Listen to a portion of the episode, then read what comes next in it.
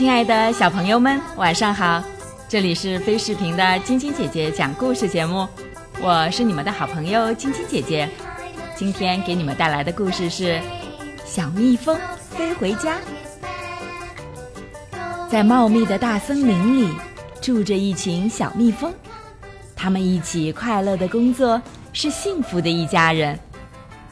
可是有一天，这一切却发生了很大的变化。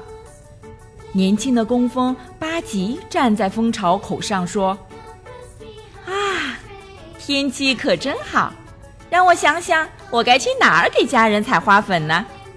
哦，我知道了，我可以去昨天去过的那个花园。”巴吉突然想到了一个好主意，他立刻朝花园飞去。可是等他到了那里，却发现花粉都没了。哎呀！巴吉大吃一惊，一定是昨天大家把花粉都采光了。不过没关系，我再到别处去看看。巴吉飞过一座房子，他看到窗台上有花。哇，太好了！他一边采花粉，一边高兴地喊道：“真是太棒了！好多花粉呀，我可以带好多好多食物回蜂巢了。”巴吉又看到屋里桌子上也有花，看看那些花，他惊呼道：“他迅速地飞了过去，太棒了！这些花也有好多花粉，我真想赶紧把这个好消息告诉同伴们。”他一边采花粉，一边得意地说。这时，丹尼和玛丽走了进来。“啊，好冷啊！”玛丽说。丹尼走过去，把窗户关上。听到动静，巴吉一下子跳了起来。怎么回事？我最好赶快从这儿出去。巴吉迅速地朝窗口飞去。砰！巴吉结结实实地撞到了玻璃上，被弹了回来。哎呦！巴吉疼得大叫。他爬起来继续冲刺，可还是一头撞上玻璃，掉到了窗台上。巴吉被关在屋子里了。我要怎样才能从这儿出去呢？巴吉绞尽脑汁的想着。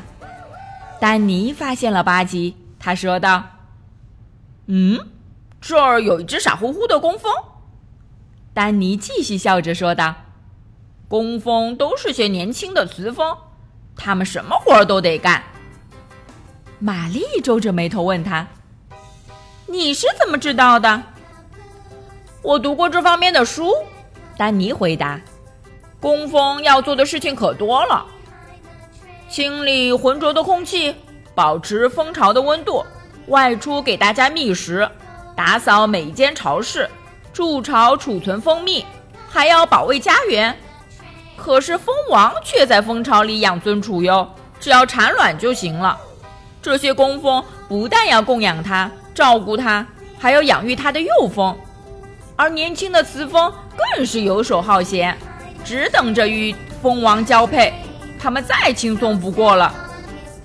丹尼说完，不由得一阵大笑：“哈哈，工蜂肯定是傻子，竟然把活儿全干了。”玛丽白了他哥哥一眼，说道：“我为这只可怜的工蜂感到难过，我要开窗户放它出去。”玛丽打开窗户，叹了口气说：“唉，飞走吧，可怜的小蜜蜂，还有很多工作等着你去做呢。”巴吉看到窗户开了，赶紧飞了出去。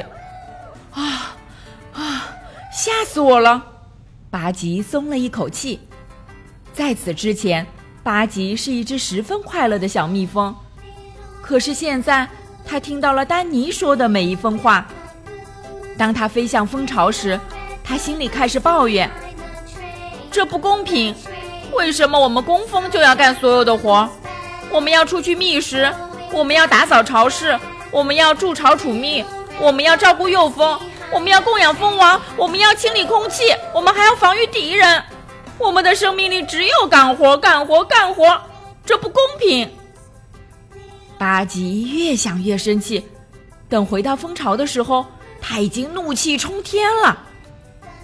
他看到正在守卫蜂巢的工蜂们，大声嚷道：“这不公平！什么活都由我们工蜂来干。”你在说什么呢？一只守卫蜂问。看看我们，巴吉接着说：“我们。”这时，一只老鼠把头探进了蜂巢。进攻！守卫蜂们大喊。所有的守卫蜂立刻蜂拥而上，把老鼠团团围住。赶快出去！他们叫着。一只名叫蒂利的蜜蜂用自己的蛰针狠狠地刺向了老鼠。哎呦！老鼠尖叫了一声，掉头叫跑。失去了遮针的蒂利落在蜂巢的底部，它为保卫蜂巢而牺牲了。一只守卫蜂哭了出来。可怜的蒂利，他为了保护蜂巢而失去了生命。另一只守卫蜂问巴吉道：“你刚才说什么？”看看我们这些可怜的工蜂，巴吉又开始抱怨：“我们要出去觅食，我们要打扫巢室，我们要筑巢储蜜，我们要照顾幼蜂，我们要供养蜂王，我们要清理空气。”我们还要防御敌人，我们的生命里只有干活、干活、干活，这不公平。一只名叫福吉的守卫蜂指了指自己的蛰针，告诉大家：一旦像地利刚才那样使用了这根支针，我们就会死去。我们要为蜂巢献出自己的生命，这不公平。说的对，年轻的守卫蜂们集体抗议。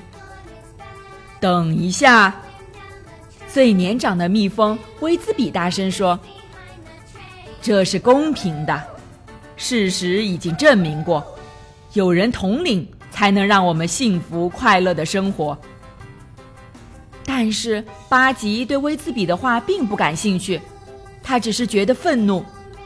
他飞到那些正在照顾幼蜂的工蜂身边，又飞到那些正在扇动翅膀的工蜂身边。向他们抱怨：“看看我们这些可怜的工蜂，我们要出去觅食，我们要打扫巢室，我们要筑巢储蜜，我们要照顾幼蜂，我们要供养蜂王，我们要让空气流通，我们还要防御敌人。我们的生命里只有干活，干活，干活，这不公平。”说的对，年轻的保育蜂和排气蜂听了，也变得愤怒起来，大家都在抱怨。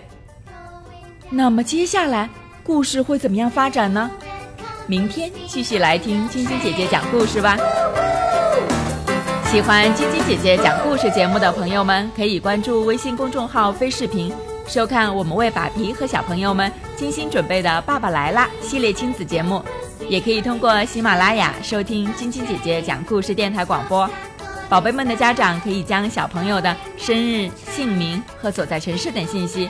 通过非视频微信公众号发送给我们，我们会在宝贝生日当天送上我们的生日祝福哦。好了，小朋友们，祝你们做个好梦，晚安。